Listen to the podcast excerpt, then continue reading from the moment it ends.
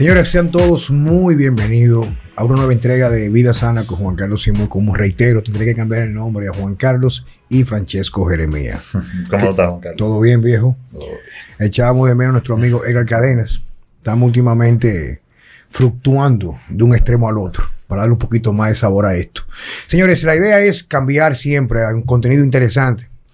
Y en esta cruzada que nos hemos propuesto de, digamos, no digamos educar de una forma u otra, todos vamos eh, llenándonos el contenido de nuestro cerebro para tener una percepción completamente única en función a lo que nos alimentamos, vamos consumiendo día a día. Es un asunto de despertar conciencia y ver que el mundo no es tan complejo, aunque no deja de serlo, como es y que hay soluciones para tantas cosas. Hoy tenemos dos invitados que son para nosotros un honor tenerlos acá. Son personas con una alta carrera o un alto recorrido en su carrera profesional en lo que hace cada uno. Como de costumbre, vamos a permitir que cada uno se presente por sí solo. Checo, doctor, por favor. ¿Qué tal? Eh, yo soy el doctor Héctor Esteves. Doctor Héctor Esteves, pero antes de que tú hables, quedamos que tú ibas a ser completamente orgánico. Como estoy tomando un café y hablando de cosas que le va a interesar a muchas personas, que también nosotros nos vamos a educar con ustedes e informarnos. Francesco, ¿hace qué tiempo tú te lesionaste, Checo? Hace dos años. no, un año casi y medio. Dos años, un año y casi medio. Dos años, bueno, un, año y medio. un poco Pero menos. La segunda vez, porque él fue que me atendió también la primera vez, hace como cinco. La, sí, la primera Yo he ido, tres- yo he hace ido- yo he cuatro ido- veces. yo he ido tres veces. Yo he ido tres veces. La primera vez el desgarre del cuádriceps derecho. Después el desgarre del bíceps, Sí. que fue en tu casa. y después el cuádriceps, de, eh, los dos cuádriceps, que fue hace un año y medio. Entonces la parte que a mí me llamó mucho la atención fue la siguiente. La lesión, la última lesión que tuvo Checo, igual como yo tuve una lesión también hace unos años en, en Tampa, pero fue un yo tuve un desgarre total. Bueno, casi total, no te puedo decir porque no me hizo una imagen en realidad que pudiera determinar el grado, pero fue el aductor Magnus en una prensa. Prácticamente la pierna se me fue de lado. Tuve un hematoma, que sé yo cuánto, se me, se me eh, sugirió cirugía, pero yo decidí eh, a la recuperación a través de los recursos no invasivos, o sea, quirúrgicos. Y recuperé, te digo, un 90%, Checo lo sabe, pero hoy en día, por ejemplo, algunos movimientos que se me hace, me dice, estoy aquí, todavía tengo algo. Pero lo superé, pero en el caso de Checo fue muy traumático.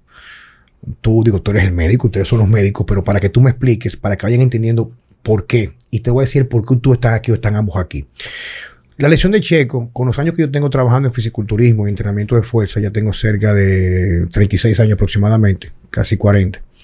He visto ese tipo de lesiones y no tanto bilateral, sino unilateral. Y eso ha llevado inclusive a muchas personas que son muy ranqueadas arriba a perder por completo su competitividad en el deporte que hacen, que es el levantamiento de pesas, sea para fines de deportivo o para fines de fisiculturismo.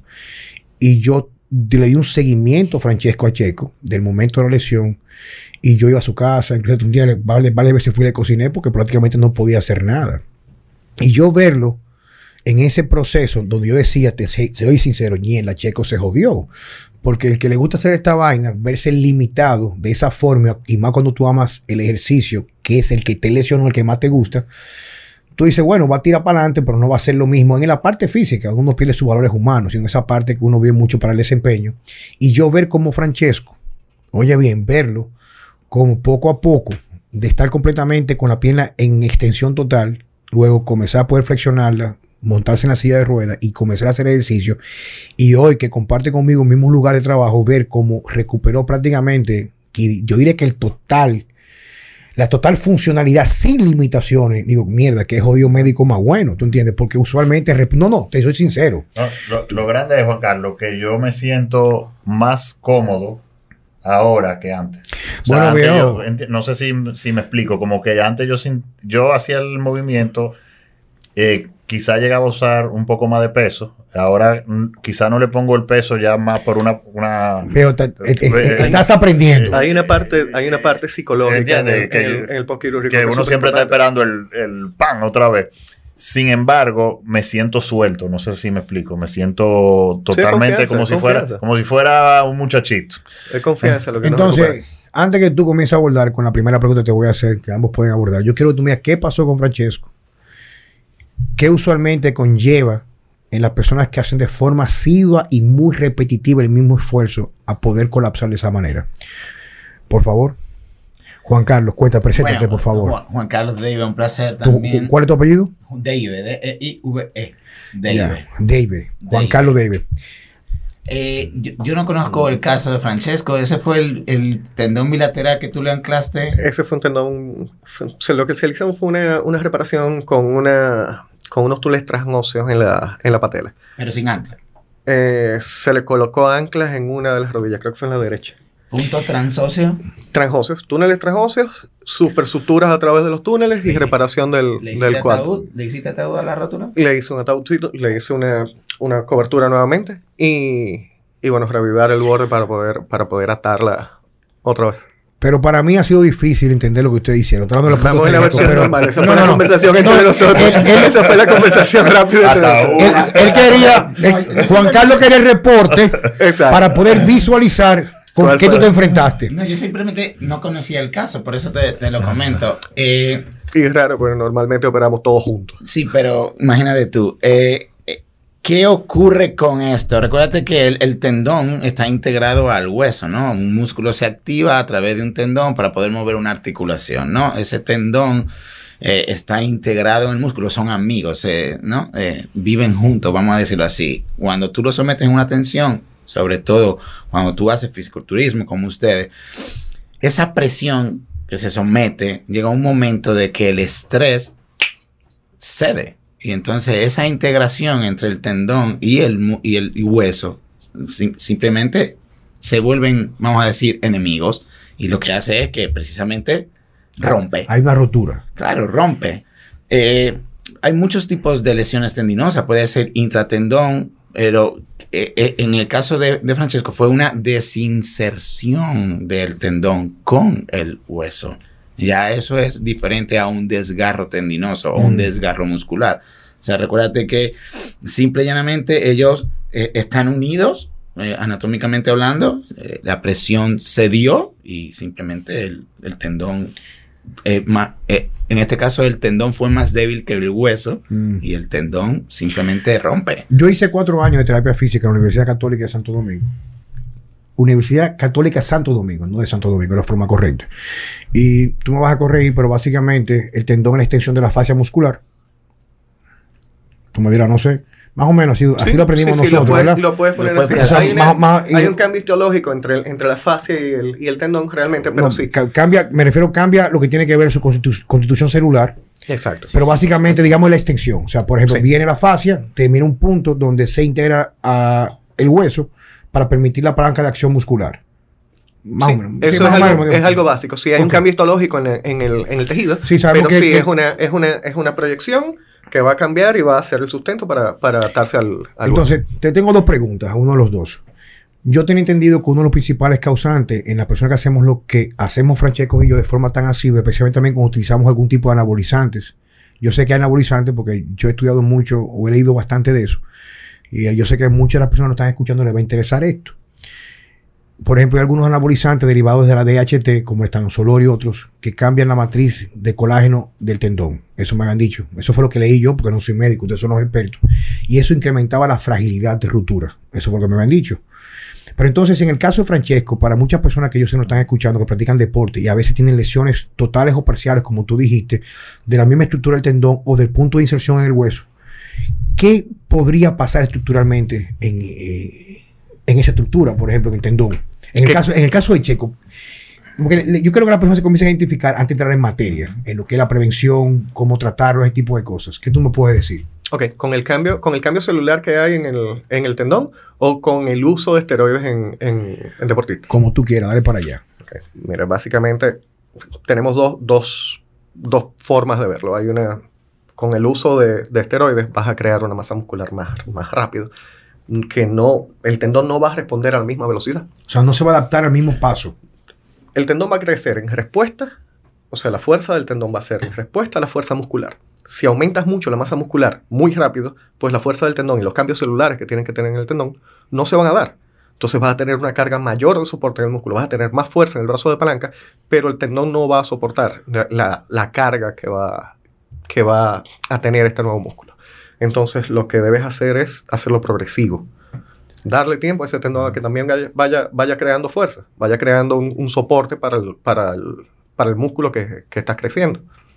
Pero, perdón que te interrumpa, Héctor, pero por ejemplo, el escenario que tú eh, estás explicando, y yo estoy to- Ah. totalmente de acuerdo, pero lo, por como tú lo dices, yo lo veo eh, más quizás una persona nueva. eh, Sí, sí, claro, me no, refiero, me refiero pero, a una... pero, por ejemplo, para darte mi caso específico, yo quizá tengo 15 años moviendo ese peso. ¿Entiendes? Claro. O sea que se, supo, se supone que ya ese tendón Estaba adaptado. eh, se supone. Pero, Eh, no sé si. Entonces, aquí sí vienen en los, en los casos en que hay un cambio de celularidad en ese tendón, el tendón pierde, pierde elasticidad. Eh, creamos microlesiones a través del tiempo, que muchas veces esas microlesiones no, no sanan de la forma adecuada. y no, se le, recupera. No le damos tiempo que sanen de la forma adecuada.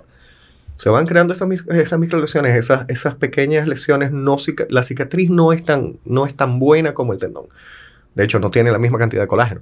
Entonces, pierde eh, propiedades y se hace más frágil. A la tensión es muy fuerte, pero No es laxa. no, es, no, no, no tiene esas propiedades. Tengo entendido que también la edad tiene. Claro, también. Pero la- yo lo la- busqué en- los en- cambios hormonales por la edad Pero- pero- no, pero- también van a... An- Antes que tú me respondas, yo cuando yo me lesioné, yo busqué como razones por. Primera y causa la sobre primera 40 causa años. 40. Exacto. Primera causa sobre 40 No, años. bueno, pero es buena cosa, coño, pero bilateral, viejo. O sea, fue impresionante esa vaina. Bueno, lo que pasó fue que yo me, No, me rompiste en una y sobrecargaste la otra, Exacto, me imagino. exacto. Yo estaba bajando. El, el video, tú tienes el video de sí, la- sí, está, de yo incluso lo subí. Eh, yo estoy que se ve bajando cuando y, quiebra una y y- y todo el peso se fue a la otra y Se fue a pique. Mira, en. Madrid, en el, en- en el hospital de Fremap, eh, Pedro Delgado, un cirujano de mano muy famoso, hizo un estudio con respecto a lesiones tendinosas y agarró tendón aquilio de ratón y a uno lo cortó, lo cosió, lo dejó solo, al otro lo cosió, o sea, lo rompió, lo cosió, le puso esteroide y al otro también lo rompió, lo cosió y le puso células madres. El tendón que no se le puso nada se recuperó bastante bien y llegó a un punto de fuerza que se dio. Y el tendón que se le puso esteroide para ¿Qué, qué- recuperar, qué- qué significa que se dio? O sea, que, que rompió de nuevo. Ok. Y al que se le puso esteroide, a la mitad de la presión que se le hizo al que sanó solo, rompió O antes. sea, que quedó más frágil. Muchísimo más, porque es lo que dice Héctor. O sea, recupera más rápido, pero no de la misma calidad. también hay que tener en cuenta el tipo de esteroides que estamos hablando. Porque si, si estamos hablando de esteroides como antiinflamatorios, Exactamente. entonces se va a cohibir el proceso inflamatorio y el proceso inflamatorio cohibe la sanación. Exactamente, a eso iba. Que O sea, hay que tener pendiente, eh, sanación no es, este, o sea, no es antiinflamatorio a lo loco. O sea, eso, eso es lo que yo quiero decir. O sea, que el proceso de recuperación, como tú hiciste con tu lesión, tú dejaste que tu proceso no eh, quirúrgico, con terapia rehabilitadora, con medicina Sí, sí, antiinflamatoria, sí. bla, bla, bla, y tu tendón se recuperó. Quizás no al 100% como tú dices, sí, pero sí al 90%. Lo que yo te digo es que el uso de esteroides a nivel tendinoso no es tan beneficioso como la gente piensa. Pero, Mm. perdón la interrupción, porque como eh, se mencionó el tema de lo, de lo del antiinflamatorio, eh, ¿tú estás hablando de, de esteroides anabólicos o de Anabólicos, corticosteroides? ana- anabólicos, Ok, anabólicos, ok, anabólicos. ok. Ok. No, pero el caso del estudio sigue con... con Esteroides. Era esteroides- esteroides antiinflamatorios, no Antiinflamatorios. anabólicos. O sea, Pero, pero siguen siendo esteroides, por eso te lo estoy mencionando. El approach es diferente. Sí, pero no, no- me refiero a que no tienen la mejor recuperación. No, pero yo, yo, yo, yo entendí el mensaje, porque lo que queremos llegar al punto es lo siguiente, que es la siguiente, o sea, la- bueno, la siguiente pregunta es, ustedes de forma cotidiana, cuando reciben personas con lesiones atribuidas a, a cargas repetitivas, sea por atletismo de fondo, ciclismo, levantamiento de pesas, ¿cuál es la más común que ustedes reciben? Es muy variado. Nosotros tenemos muchos corredores, Muchos. tenemos muchos beisbolistas, nadadores. Cada, cada, cada deporte tiene sus riesgos y tiene su tipo de lesión. Más o menos, el, el que tiene overhead normalmente, tiene movimiento overhead, los lanzadores y los, y los nadadores te van a llegar normalmente con un problema de hombro O codo. o codo. El corredor normalmente se queja rodillas. Tren inferior, rodillo, tobillo, me imagino. ¿verdad Exacto. que sí? Entonces siempre, siempre los vas a agrupar por, por tipo de deporte. O sea, hombros luxados en judo o, o lucha olímpica. Tenemos mucho, pero Tú sabes que como de costumbre, antes de comenzar el podcast, tuvimos una conversación muy interesante esperando a Francisco que llegara porque el tráfico está insoportable. Y uno de los temas que teníamos era la parte nutricional la parte de alimentación y cómo estos factores usualmente son determinantes en que alguna una parte de la población a cierta edad X, que tiende a ser promedio, dijimos 40 años, 50 años de edad, comience a perder movilidad o capacidad de, ejecutar correctamente por limitaciones de dolor o degradación articular. Y tenemos un tema muy interesante, Juan Carlos, que lo hablamos ya afuera esto. Era el hecho de que hay cierto tipo de alimentación tradicional muy común que inclusive muchos médicos la manejan porque los médicos lo que hacen es coger pequeños cursos para dar suger- sugerencias generales de nutrición, pero no son, no son dietistas ni nutricionistas. Incluso un tema que tenía el doctor Mark Hyman, que hablamos de él, que él decía que el médico común, cuando va a la, a la facultad de medicina todos los años, lo que ve es una materia, un semestre, y prácticamente no le presta mucha atención, porque hay que, hay que gustarle eso, y eso es prácticamente un requisito de la medicina, no ni siquiera verla a fondo. Y hemos visto hoy en día, que era un tema que teníamos como el doctor Sean Baker, que habíamos hablado y son, Checo y yo somos seguidores, inclusive Juan Carlos comentó que Carlos, el español, que también lo, lo- lo comenta mucho, el efecto que tiene algunos tipos de alimentos o eliminar algunos alimentos en disminuir los procesos inflamatorios que tienen que ver con la manifestación de dolor articular. Y dijimos, por ejemplo, que en el libro de Sean Baker, que es el autor de la, de la Carnivore Diet o la dieta carnívora, que es un tipo que tiene cuánto, 5 o 7 años. Comiendo carne. Carne. Sí, más o menos. 5 o 7 años, el tipo solamente come carne. Oíste Edgar. El tipo sube los videos, hace una comida al día básicamente, y a veces se come a veces 4 libras de carne, no se lo hacen parado, pa, pa, pa, pa. Yo no sé cómo. Yo no sé cómo le cabe, porque yo me como una libra y media. Miedo. No, no, yo como mucha carne. Digo, tampoco es tener un hambre tan voraz para hacerlo, pero el asunto del mensaje es que él haciendo lo que tradicionalmente, porque él es médico, cirujano ortopeda, traumatólogo, con muchos años de experiencia, de cajeta en el quirófano, porque era médico del ejército norteamericano, él cuando regresa, y en su libro él lo detalla muy bien, yo Mm, sí, él sí. lo detalla muy bien, las razones por las cuales él comenzó a incursionar en nuevos enfoques nutricionales y comenzó con una dieta de reducción de carbohidratos, luego se fue a la dieta cetogénica y luego siguió investigando y viendo cómo inclusive algunos vegetales contienen antinutrientes, como lectina, como vimos con el tomate. Y él dijo, porque un tipo medio, el tipo medio marquero y medio roca izquierda, el tipo tiene 5 o 7 años que solamente come ribeye, o sea, carne roja, una sola comida al día, agua y ni se suplementa. Y entonces él se jacta de decir y pone en las redes sociales cada seis meses hace un score de calcio y prácticamente tiene cero el score de calcio. Se hace analítica de perfiles metabólicos como lipídicos, especialmente tamaño de, de- la- del- LDL, ese tipo de cosas. La insulina, la glicemia está perfecto entre lo que entendemos, al tiempo que tiene experimentando con el mismo. Entonces, tú dijiste algo muy importante, Juan Carlos, es que la gente tiene que entender, y quiero que me explique, bueno, que tú lo pongas y lo aterrices para nuestro público, nos está escuchando, es que cualquier proceso que es normal, que tú me lo dijiste, que es normal el desgaste con los años de las articulaciones, aunque puede ser asintomático. ¿Sí o no, verdad? Cierto, pero no siempre. Tú te puedes encontrar una persona de 70 años que no tiene ninguna lesión cartilaginosa y no tiene ninguna lesión Algo de inflamatoria. desgaste, pero, pero no. pero en mejor condición de lo Exactamente. Y a igual ves una persona que tiene 40 años, que quizá tiene trabajando desde que tiene 5 años y tiene una rodilla. Pero ahí sí influye muchísimo. Entonces, dieta, Exactamente. Y actividad. Ahí va. dieta y actividad. Ahí si no va. tienes una buena dieta y no tienes una buena actividad, al final las articulaciones van a sufrir. Exacto. En, en- en general, las articulaciones se van a, se van a mantener estables, estables por tres cosas.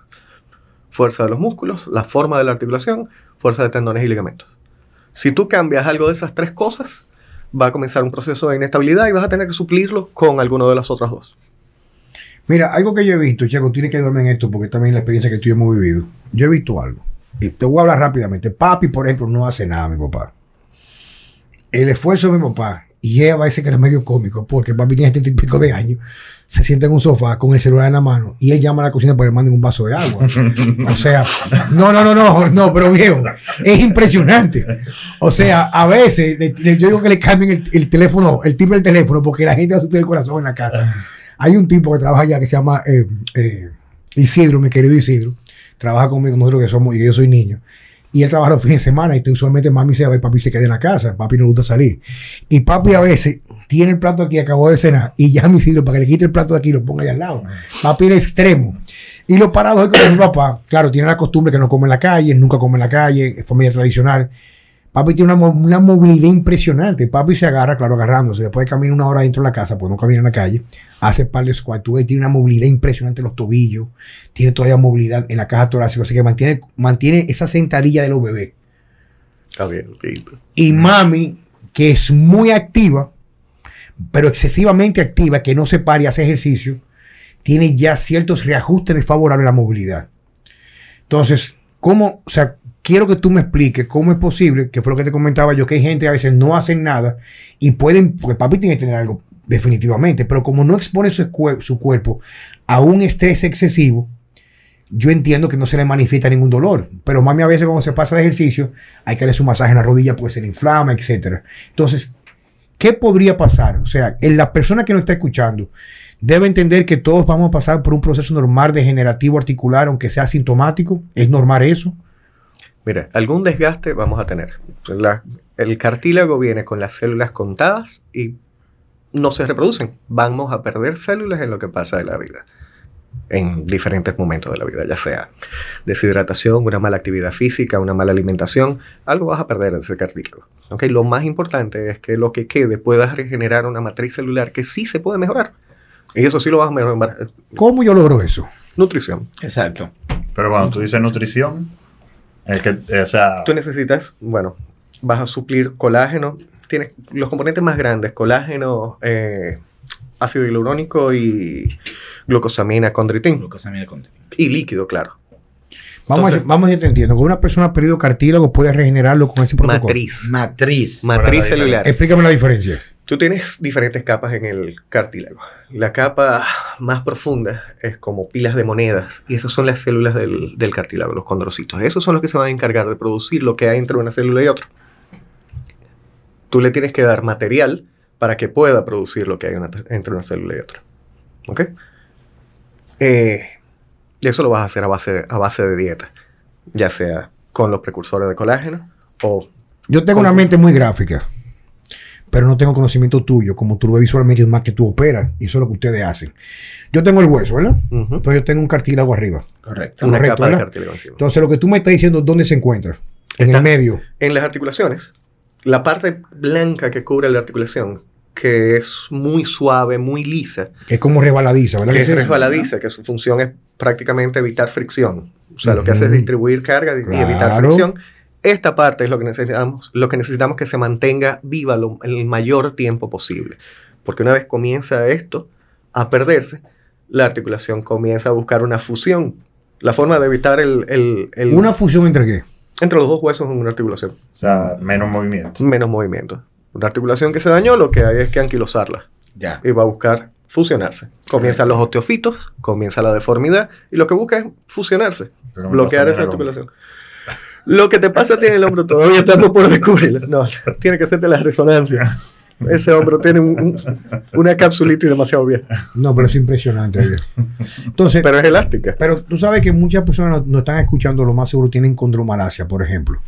Entonces, explícame qué es la condromalacia y cuando tú hablas de esa parte nutricional, porque hay personas que ponen mucha fe en estos suplementos para curar una articulación. Digo, te estoy diciendo lo que a mí me dicen. Van, entonces, ¿qué tanto, Juan Carlos, Qué tanto una persona ven- venga con cierto grado? Explícame cuáles son los grados, los grados, qué es la condromalacia, que es lo más común que yo veo día a día. Es lo que más común yo veo en mi práctica.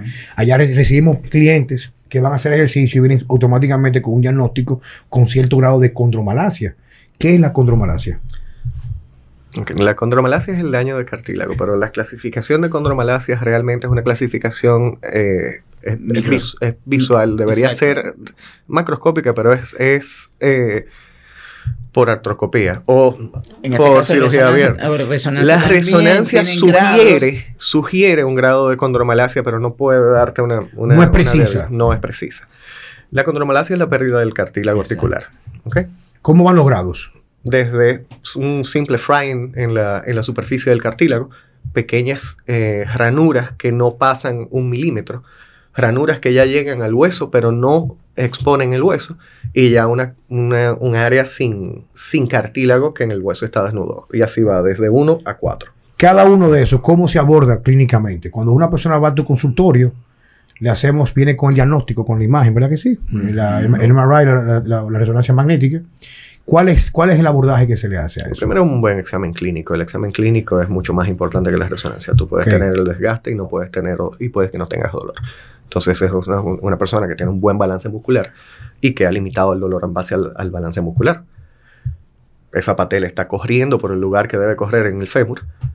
Y si tiene la posición anatómica correcta, pues va a mejorar mucho el dolor. El problema es cuando esa patela comienza a lateralizarse por un fallo muscular, por una, una variación anatómica con una patela alta, una, una rótula alta. Eh, la mecánica no es la misma. Cuando hace flexiones, la patela no, no, no hace el punto de presión sobre el fémur, sino que al estar más alta, presiona el polo inferior de la patela o presiona el, el tendón patelar. En poco lugar no está en su lugar. O sea, en, po en poca no está en su lugar. No está en su lugar. Ok. Entonces, en suplementación, Héctor Juan Carlos, ¿qué es lo que tú mandas usualmente dependiendo del grado? ¿Qué es lo que, qué es lo que manda cada grado? ¿Todos son quirúrgicos? No, tú tienes los primeros grados que los puedes trabajar perfectamente con terapia. La mayoría de veces es por un fallo en, el, en, el, en, la, acción del, en la acción del cuádriceps. Tú tienes un desbalance en la fuerza del cuádriceps, tienes más fuerza en el lateral que en el medial, o no tienes suficiente fuerza en el medial, o hay una activación tardía del, de la parte medial del cuádriceps y hace que la patela haga un una pequeña jota. Cuando extiendes las rodillas, al subir se desliza hacia afuera o tienes un tilt patelar, tienes una inclinación patelar que hace que la parte lateral de la patela choque contra el, contra el fémur. Entonces, en esa parte entran ustedes. En esa parte es que hacen un, un, un balance nuevamente del paciente. O sea, nosotros te podemos decir en el... Lo tienes. Tienes esto, tienes un desbalance muscular o con una electromiografía, tienes una activación tardía del, del, de la parte del componente medial del cuádriceps. Entonces yo necesito que tú juegues con eso y ustedes van a adaptar los ejercicios a este paciente para que mejore la, la carga. En el caso de una patela alta, por ejemplo, es un paciente que necesita cierta fuerza para poder realizar una, un squat. Un squat porque al, bajar completo va a presionar demasiado la patela. Entonces se juega un poco con eso, ya comienzan a levantar un poco más el squat o hacen más leg extension y leg crawls o, o leg press para jugar con menos, eh, con menos vector vertical en la, en el ejercicio. Entonces van recuperando la movilidad. Normalmente esto es un paciente que te llega con dolor y tiene un grado 1, grado 2 de, de condromalacia. Eh, Héctor. Pero déjame hacerte un, un, un comentario. Eh, las la condromalasias no todas duelen. ¿okay? Claro. Eso es importante saberlo. Por no eso lo la, del examen no, clínico es... No todas las condromalasias duelen. Que tú tengas un diagnóstico de condromalacia no quiere decir que lo que te está doliendo en la rodilla es la condromalacia. Eso es importante, ¿ok? Eso es como la osteoporosis. Tú tienes osteoporosis y me duele todo. La osteoporosis no produce dolor tampoco. Entonces, ahí viene el juego del examen físico. O sea, realmente el paciente no llega cada rato. Yo vengo porque tengo condromalacia y me duele la rodilla y lo que tiene es un menisco roto. O tiene un síndrome femoropatelar. O tiene una patela alta. O lo que sea. Y no es la condromalacia lo que produce dolor, ¿ok? Eso tenerlo en cuenta. Pero puede producir. Sí, claro. En grados ya largos, ya cuando hay un daño, que ya el hueso está expuesto, cuando ya son cavitadas y cosas por el estilo, que tienen más de 2, 3 milímetros, que ya el hueso toca con el otro hueso, ya hay una fricción, ahí suele doler, pero ya eso... Sí, eso, eso, es muy importante. Cuando, o sea, el, el, cartílago no duele. ¿eh? Cuando, cuando, alguien llega a, a, ese punto, o sea, vamos a hablar de soluciones a esto, porque la parte más importante es estamos informando para que la gente pueda entender. La gente me dice, yo tengo condromalacia. Está Eso. bien, pero, pero te duele. No, no me duele. Bueno, vamos a trabajar. No hay ni, ninguna razón. O sea, vamos a ver qué hacemos. Bueno, ya lo, lo, que tú me acabas de decir. Pero, por ejemplo, yo tengo dolor de rodilla, por ejemplo. En mi caso particular, a Juan Carlos Simón, la rodilla nunca me duele. Pero a veces con algunos ejercicios me causa dolor. Y quizás ese mismo día, cuando bajo escalera, siento una pequeña sensibilidad centrada en la patela, bilateral, más en el lado izquierdo que el lado derecho. Entonces, ¿cuál sería, asumiendo que yo tengo condromalacia, o cuáles serían los casos o el diagnóstico que conllevaría una intervención quirúrgica y cuál no y cuál sería esa intervención? Mira, mira cómo te lo puse. Tú me acabas de decir... ¿Cuándo operar? Sí, ¿cuándo operar? Ok. Una condromalacia dolorosa que no responde a terapia, no responde viscosuplementación, unas inyecciones de ácido hialurónico o también se pueden utilizar plasmas ricos en plaquetas o células madres. La mejor forma de usarlo es luego de la cirugía haciendo microperforaciones para tener una base donde eso vaya a trabajar. Y lo que se hace básicamente es, primero, ¿cuál es la causa de la condromalacia? ¿Okay? ¿Qué es lo que me está causando el problema de la condromalacia? Tengo una patela alta o tengo una hipoplasia del cóndilo. Tengo la causa que sea. ¿verdad? Y tratar de corregir esto. O hacer las perforaciones en el cartílago. Hay reglas. O sea, tú tienes lesiones que tienen 2 centímetros cuadrados, responden bien a, a microperforaciones. ya tú tienes un hueso expuesto, ya no hay cartílago. Lo que te está doliendo es la presión que hay en ese hueso subcondral. Eso es lo que provoca dolor. Entonces vas a hacer perforaciones de 2 milímetros de profundidad y un milímetro de ancho. ¿Cómo, Al hueso. cómo- Al hueso. cómo tú abordas eso? Un pequeño agujero en la rodilla. Se introduce una cámara que mide 4 milímetros. Otro pequeño agujero en la rodilla adelante, donde se entra un, un Es como es que un- dice un perforador. es un perforador. Es un instrumento curvo que tiene una pequeña aguja que va a entrar en el hueso. La medida es estándar. Son 2 milímetros de profundidad, 3 milímetros de profundidad por, dos, por un milímetro de, de ancho. Y eso va a ser un agujero en el hueso lo suficientemente grande para que produzca un sangrado en ese hueso. Eso te va a producir una cobertura, no el cartílago articular, sino te va a hacer un cartílago de cicatriz. No tiene Una la misma. película cicatrizante se llama. Una O película. sea, yo, quiero, yo quiero que el hueso sangre. O sea, yo voy, yo voy Sí. perforando. Exacto. Cuando sangra, entonces eso, eso me da una razón para que ser el una cuerpo. cicatriz. Cica- ok. vas a tener esa cicatriz que aunque no tiene las mismas cualidades de un, de un cartílago, es mucho mejor que tener un hueso expuesto, que es lo que te está provocando dolor. Tú quieres que te cubra el hueso subcondral. Entonces esa película te va a hacer esa, esa cobertura. No es tan regular, no, no es tan rica en colágeno, tiene más fibrina, es más fuerte, tiene menos compresión, responde menos a la presión, pero está cubierto el hueso. Y A la causa eso- del dolor va a mejorar A eso añádale ácido hialurónico para que lubrique bien la rodilla. A eso para que nutra el cartílago también. Hale una buena terapia para que tenga los lo, lo- eh, lo externo que sea mejor funcional. Eso va a mejorar el dolor. Y tiene que ver mucho también el postquirúrgico. Bueno, que lo, que te lo iba a comentar ahorita con lo, de, con lo de Checo. La cirugía no lo es todo. O sea, la cirugía es la mitad del trabajo. La otra mitad del trabajo es una buena terapia.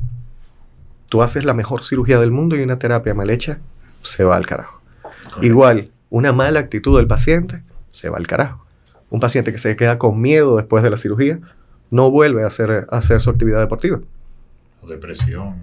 O depresión, que es, hay muchos deportistas profesionales que luego de cirugía pierden números, no porque la cirugía fue mala, no porque la rehabilitación fue mala, sino por miedo a tener nuevamente la lesión. Entonces esa confianza que se siente después de la cirugía es muy buena para, o sea, tiene que aprovecharse para poder el impulso y, y retornar al deporte, perder el miedo a la lesión.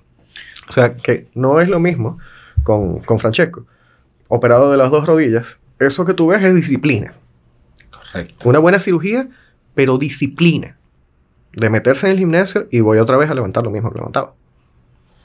Entonces esa actitud es, es muy importante y eso, y eso se logra en parte también en, en el consultorio, cuando nos sentamos con el paciente, que tengan esa confianza de... Sobre todo en el postquirúrgico, claro está. Bueno.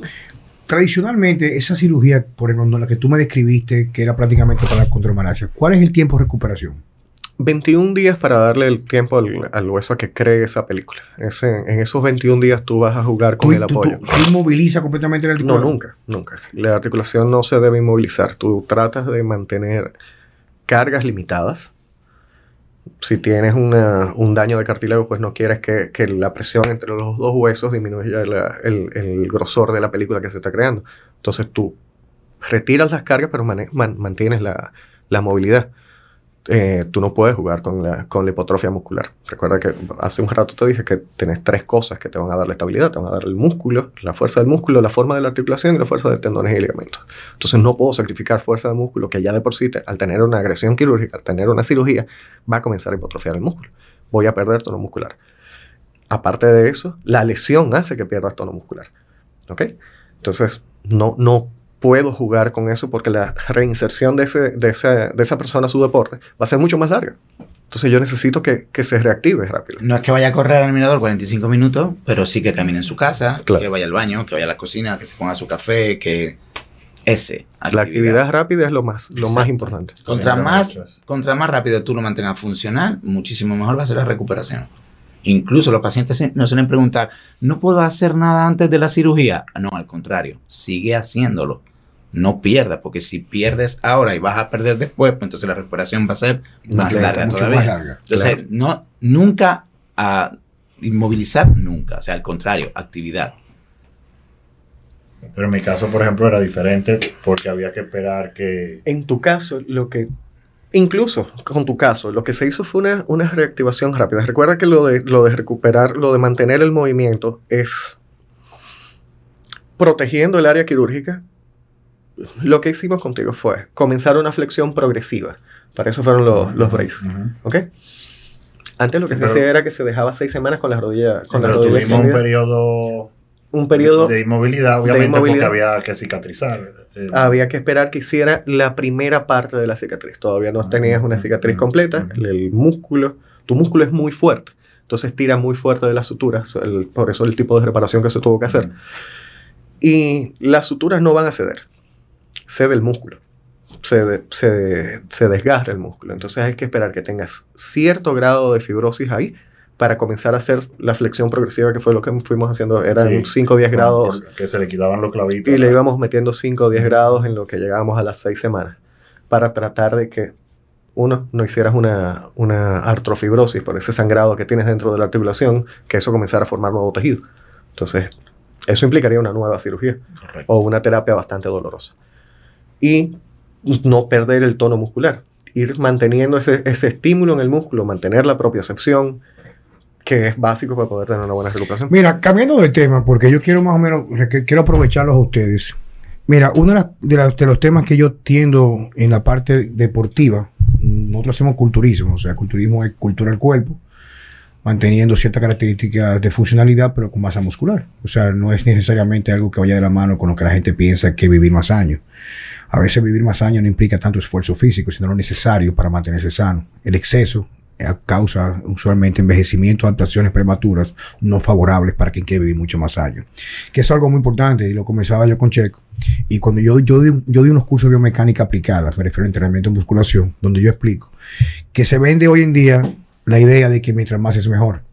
Y a veces le pregunto a la persona, pero ¿para qué tú haces los ejercicios? Ah, para vivir más años, estar más saludable. Y bueno, no lo estás haciendo lo correcto. Porque me gusta, bueno, sigue haciéndolo. Pero hay un punto donde, y yo llamo el punto de inflexión, donde es una U. Nada es malo. Hay un punto que si tú continúas incrementando, se devuelve. Y usualmente a veces es mejor no hacer nada, estar tranquilo, que excederte. Y hay muchas personas que incluso han pasado un periodo de muchos años sin hacer nada, con reajustes desfavorables mecánicos. Y cuando comienza a hacer una actividad como correr o trotar, entonces ya entran en el problema porque han perdido ese alineamiento necesario, como tú dices, en la patela, lo que tiene que ver el desplazamiento de la estructura ósea en un ángulo muy específico. Ahora, viene esto que te quería decir, que para hablar de esto. Fíjate que yo trabajo mucho con peloteros.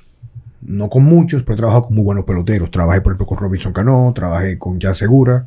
Tengo pares prospectos firmados ya que van rápido para mayores en unos dos años. Y lo he llevado a un tipo de entrenamiento que es muy ajeno a lo que hacen los peloteros tradicionalmente. Y viene la pregunta, o es el diálogo que tenemos que establecer ahora para cambiar un poco de tema. Yo veo muchos muchachos prospectos, Juan Carlos, puede ser tú también, que yo veo que tienen todas las condiciones de números para ser firmados y a veces la sobrecarga que reciben con los preparadores físicos es tan excesiva que incrementan o potencializan o experimentan lesiones crónicas que le acortan la carrera.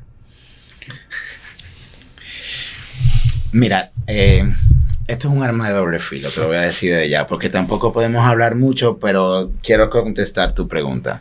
Te lo digo porque nosotros so- somos los médicos de varios equipos de pelota de aquí.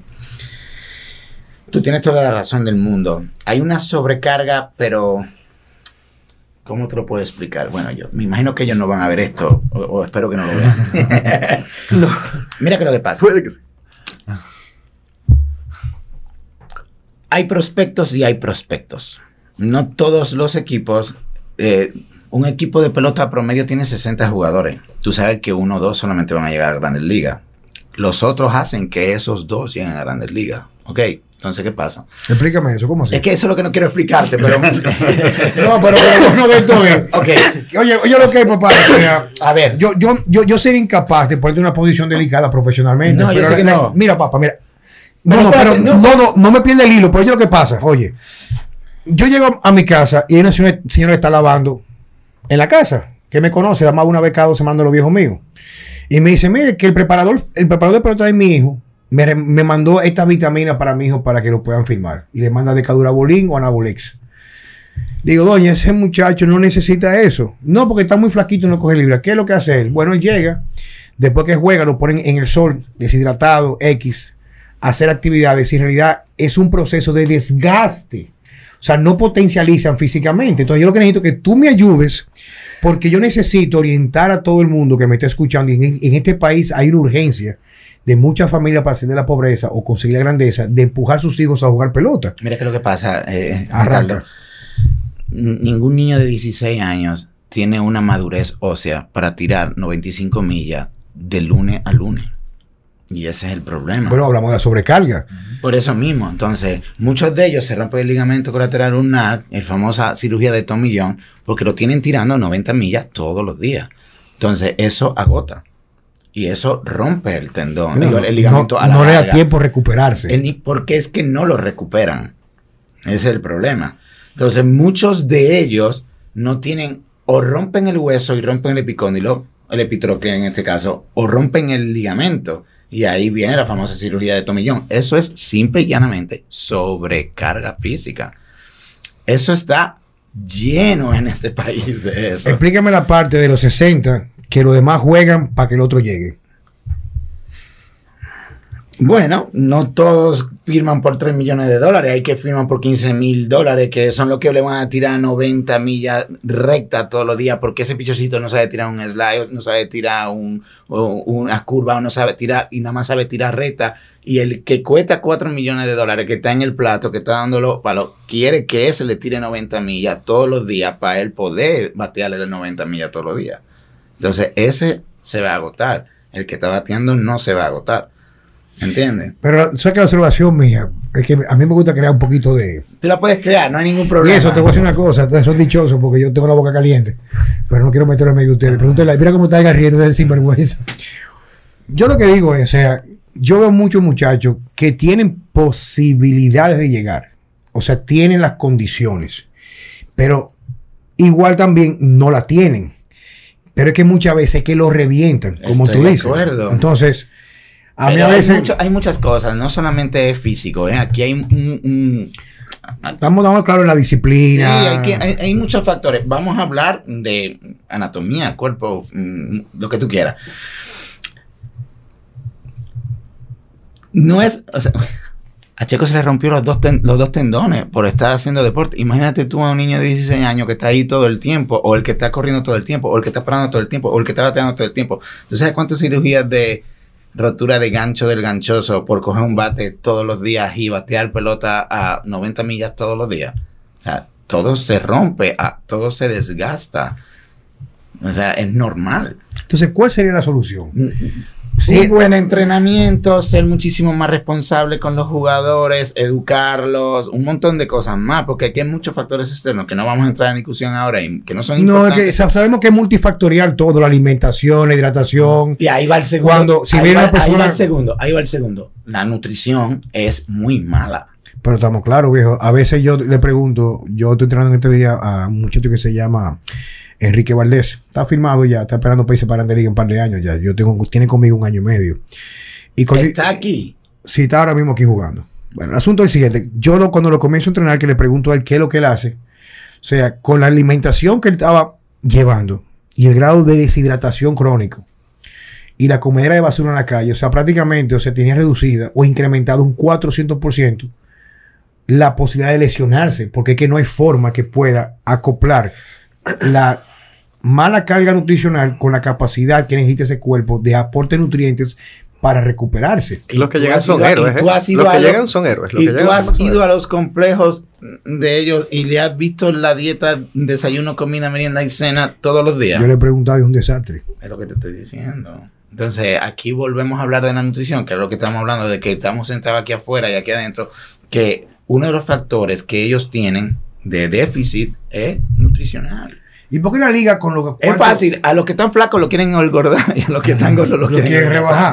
Ya, está. Pero es que volvemos. Es muy, es muy fácil estandarizar y tener la misma receta para todo el mundo. Exactamente. que agarrar Las cada recetas no joven. son personalizadas. Ahí come todo el mundo. Mira los pobres venezolanos cuando llegan aquí que se ponen en los complejos y dicen, doctor, yo estoy harto de pollo. Yo como pollo todos los días. Comen carne roja una vez a la semana o yo qué sé. Entonces, la nutrición para ellos es muy importante y sobre todo que siguen en desarrollo. Porque la mayoría de esos peloteros son menores de 18 años casi todos. Las que son mayores de 18 años no llegan ni al 15%. Son muy pocos. Los que tienen 18 años ya están fuera. La mitad. Entonces, Desde un punto de vista físico, los agotan. Pero- Desde un punto de vista nutricional, están mal nutridos. Da igual la cantidad de comida que coman, es la calidad de la comida. Entonces la pregunta mía, ¿por qué la, la, la, la, las academias o la liga no regula eso? O sea, Es más fácil estandarizar. Claro. Y no Es mucho más fácil. Y, y no agarrar, y eso. esto es lo que Recuerda- para todos. re- recuérdate que lo que yo te dije, un 2%. Esos son los que llegan. E- ellos se enfocan en Es eso. A eso sí le dan una dieta personalizada. Y a eso sí le dan la los snacks. A eso sí le miden todo y le, le mandan su dieta desde no, porque fuera. este muchacho te estoy diciendo, o sea, me dice a mí que lo que él está comiendo no tiene nada que ver con lo que comía cuando comenzó en la academia. O sea, él está prácticamente ya yéndose para afuera, ¿tú me entiendes? Sí, pero no es lo mismo. Ya es una inversión que hay que defender. Exactamente. Bueno, mi inversión relativa también. de pero es más No, inversión pero, que... pero vamos a hablar de eso, o sea, no me des punto intermedio, quiero sacarte el jugo, papá. Tú, No, a si veces hay, cosas que tú manejas, tío, yo no sé cómo sacarte. No hay, no, pero hay- comida, soltame las Es que no cosas. hay ninguna inversión ahí. Ahí no hay ninguna inversión. La inversión es a largo plazo. Inmediata no hay ninguna. Cero. Tres millones de dólares para ellos no son absolutamente nada. Coño, yo lo cojo en peso ahora mismo que me lo Sí, yo también, Me cae pero no es más lo bien que que el te- coño. Pero es lo que te estoy diciendo. Pero para cada equipo eso no es nada. Ellos tienen un... a- Esa inversión no es a corto plazo, es a largo plazo, muy a largo plazo. Por eso te pregunto que si ese chico estaba aquí, porque si está aquí todavía, ese no va para Grandes Ligas por ahora. A ese tiene que ir a Arizona o a Tampa y después no, a, no, a segunda, él, mismo, él me comentó que en dos o tres años. Eso es lo que él quiere. O eso es lo que le dijeron. Por eso te estoy Yo preguntando. hago el trabajo mío, yo cobro mi cuarto y lo pongo. Y punto. Y nosotros también. Exacto. nosotros lo que Claro. hacemos son exámenes físicos para determinar si el chaval está en condiciones ortopédicas óptimas para la actividad deportiva y nosotros lo certificamos simple y llanamente. Pero, por ejemplo, a los, a los, a los jugadores de, de, de- de base no le piden una resonancia de hombro y una resonancia de codo, pero a los pitchers a todos se los piden. Entonces, ahí es diferente, ¿tú entiendes? Y acuerda que eso, eso, esos niños van pasando un proceso que, bueno, cuando llegan a, un- a una finca, están en el mejor momento de lo que han vivido. Porque, no deportivo, pero sí no, de lo que han vivido. vivido. Exacto. Porque antes de eso estaban jugando en un play Sí, en en- o en la calle, en supuesto, condiciones- Por supuesto, sin zapatos adecuados, Claro. sin una ropa adecuada, todo. Es muy difícil. ¿eh? Mira, algo también que quiero traer ya colación, porque yo sé que usted lo tiene que manejar eso a- así de fácil y la- es un tema muy... El dopaje en el deporte, viejo. Mira, Yo, yo siempre he criticado, yo te voy a decir lo que yo critico y tú me vas a decir porque a lo mejor yo estoy equivocado. Pero pasa mucho lo siguiente. Tú tienes un muchacho que la familia tiene expectativa de cambiar la vida radicalmente jugando. Tiene unos preparadores físicos que son prácticamente una sangrijuela. Se aprovechan de ellos la mayoría, porque eso es lo que yo veo y yo he conversado con un par de ellos.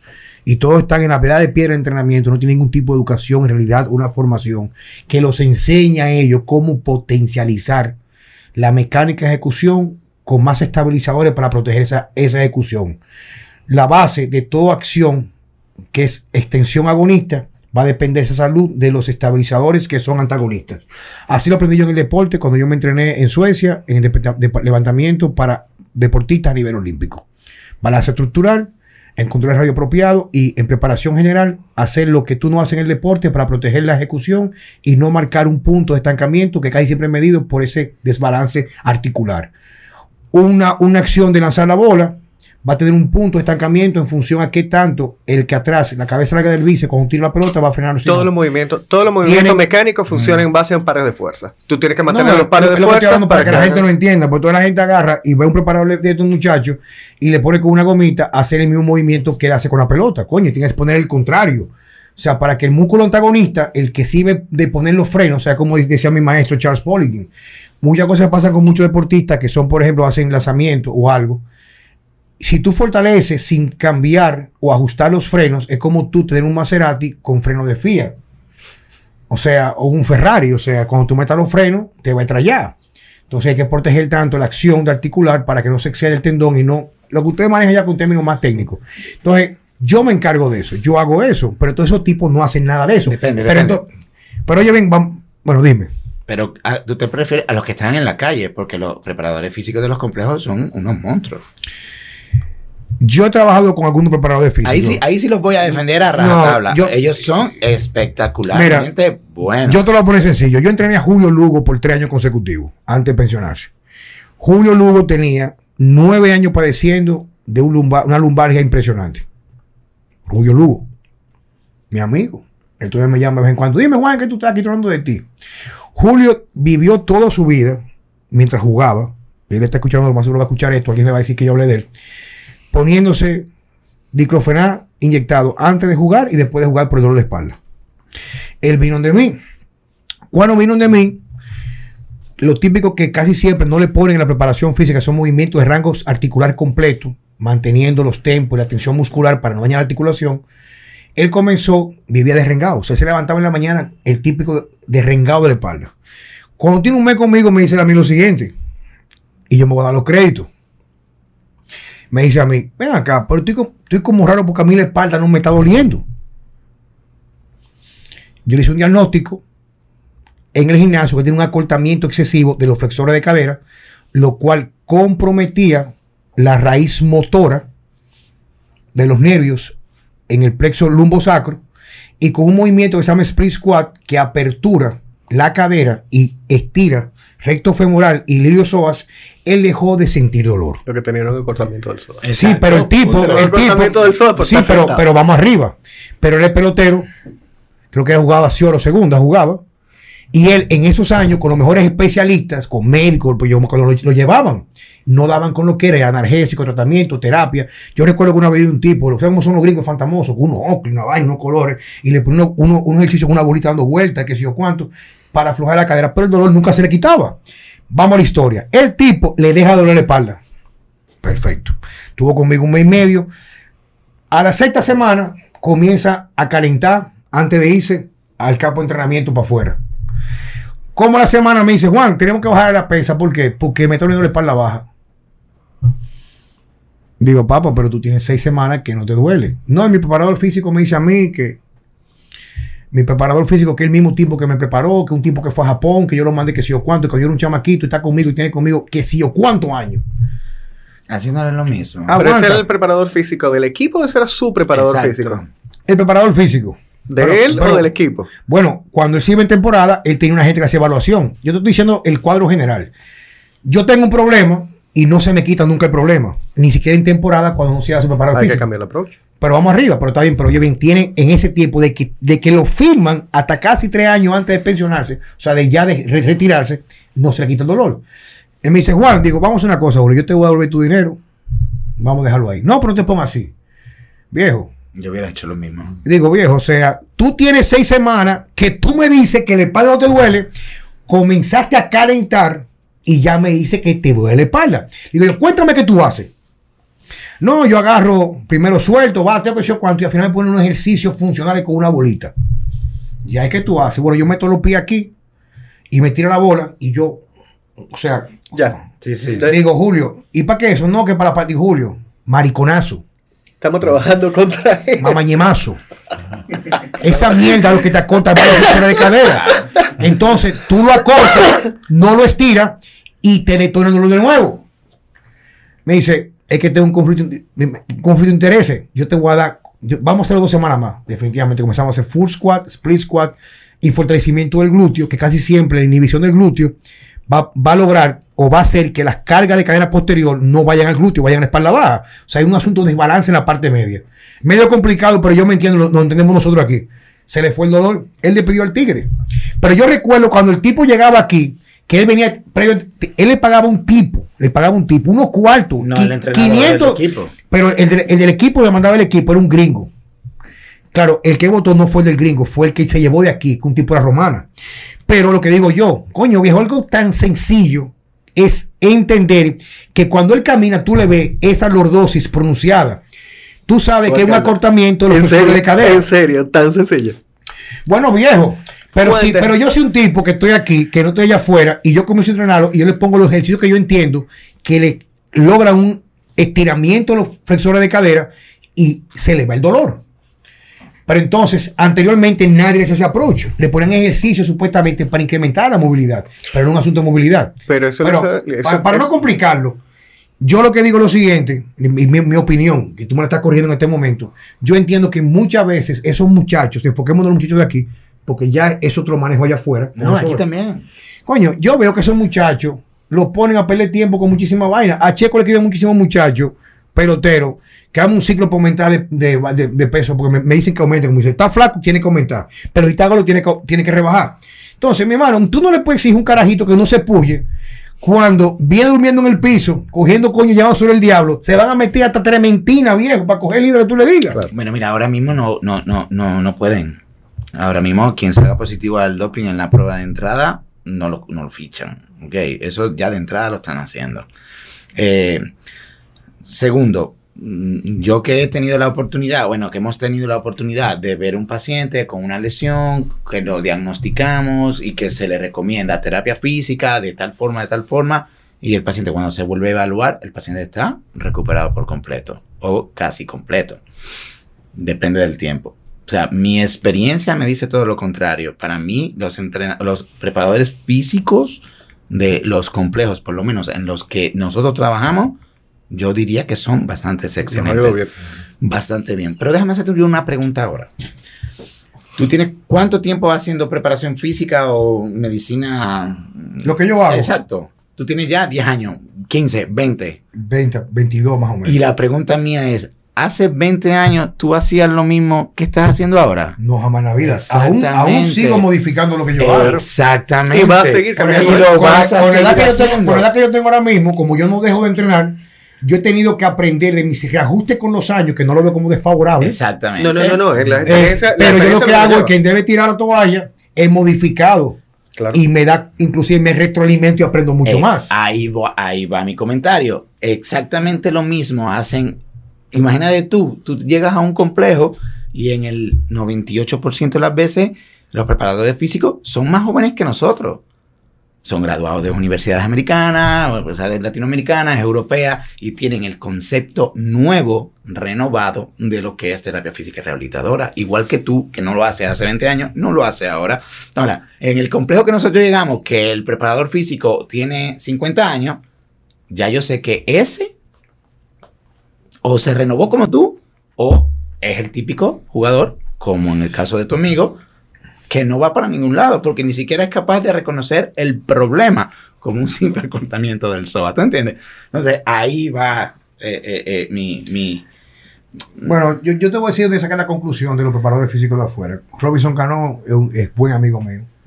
Incluso en estos días conversamos. A veces, o sea, una vez al año me, me- me manda un mensajito. yo- Cuando vienen de mí a entrenar, que yo lo puse a hacer squat, yo hago squat como lo hacen los atletas olímpicos. Son full squat que permite, si la ejecución es correcta, trabajar la articulación en un rango total de ejecución donde no va a discriminar ninguna acción muscular en cada uno de los puntos de desplazamiento. Y me dice, no, lo que pasa es que me dice a mí, yo no puedo bajar tanto, rompiendo el paralelo del fémur, los 45 grados, porque en la, en la academia dicen que eso hace daño para las rodillas.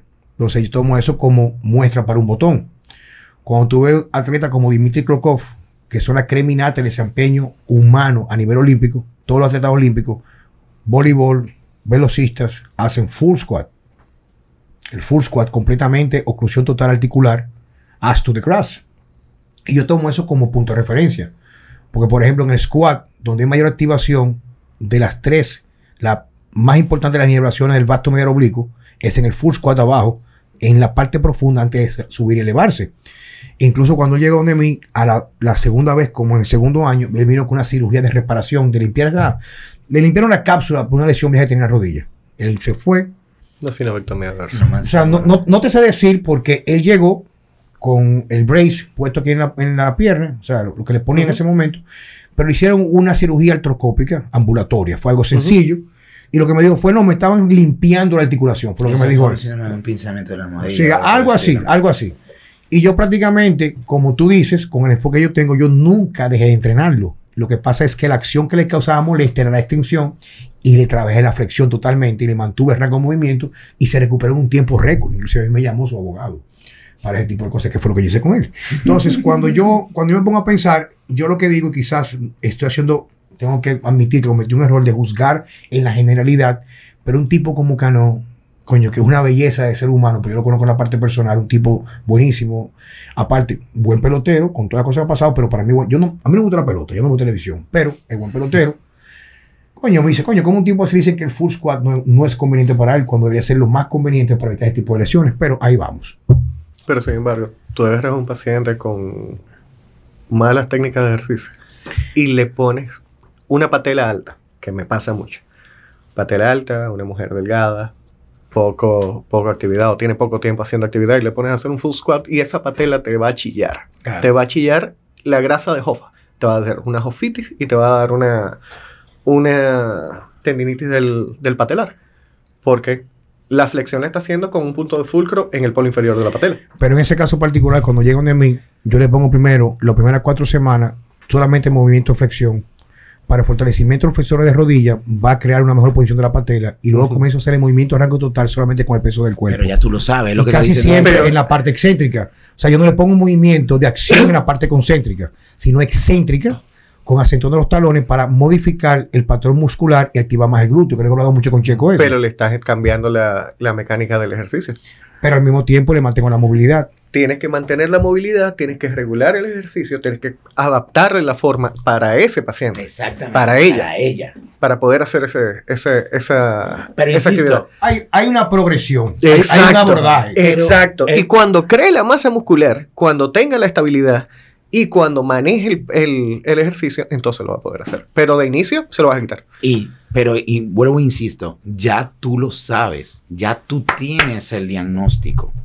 La mayoría de la gente no llega al diagnóstico. Entonces empiezan a darle una rehabilitación para algo que ni siquiera tiene, porque realmente nunca llegaron a un diagnóstico, ¿tú entiendes?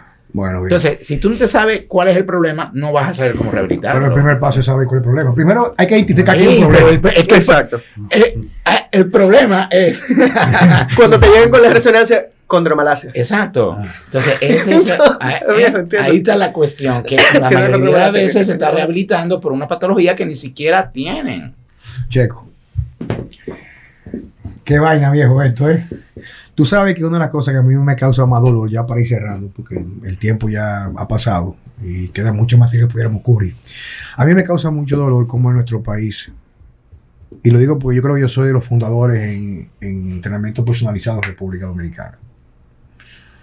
De los primeros. O sea, me refiero, digo, no soy el primero, pero como que lo hizo como un negocio más formal, con un estudio y buscando la forma de educar, porque yo me llevaba a mis entrenadores a Estados Unidos, no a llenar currículum o papeles, y no a, a entrenarse con coaches, Y que trabajan con- no, no, tipos que tienen tres bachelors, han trabajado cuatro olimpiadas con atletas olímpicos, mejorando atletas que no ya pasaban de bronce a cero meda- meda- medallista de oro y ese tipo de cosas, que era mi mentor Charles Polly, que incluimos así muchos cursos inclusive, y el enfoque era completamente biomecánico, clínico, kinesiológico de- de- y aprendizaje, hay que llenar, o sea, lo que sería lo correcto.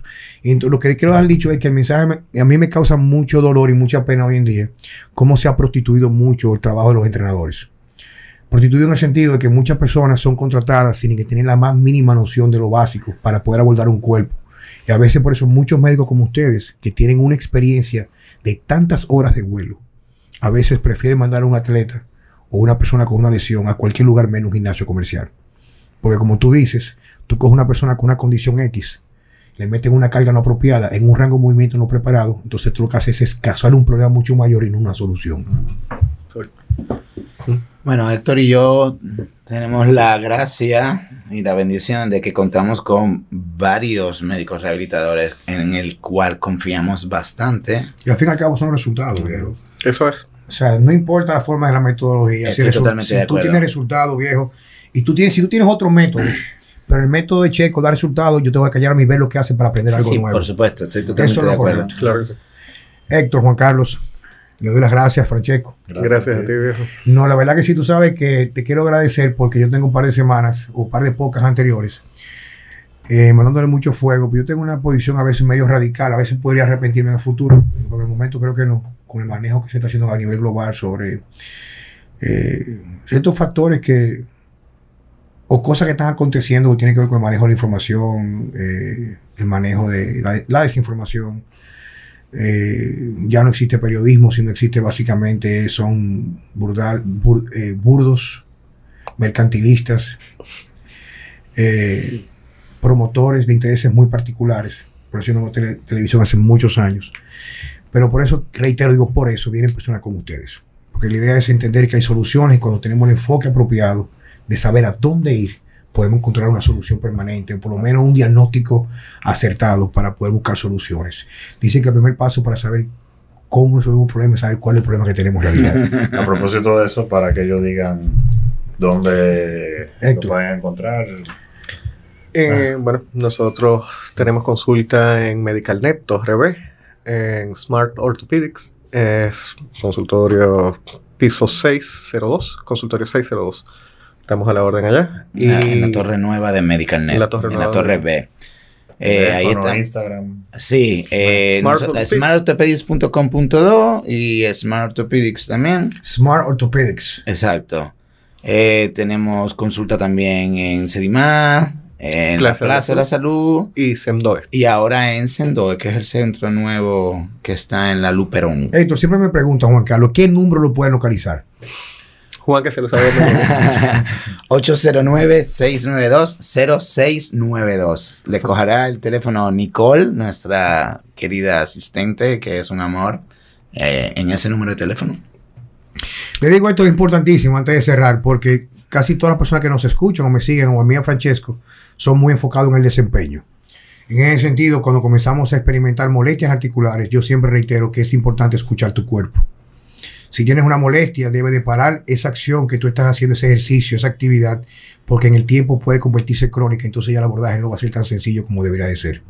Doctor Héctor, doctor Juan Carlos, está a la orden y nosotros aquí agradeciendo por su, como acostumbrada, paciencia a veces, hoy dimos un, un tema un poco más refrescante, menos conflictivo de lo acostumbrado. Señores, nos vemos la próxima. Gracias a ti. Bye.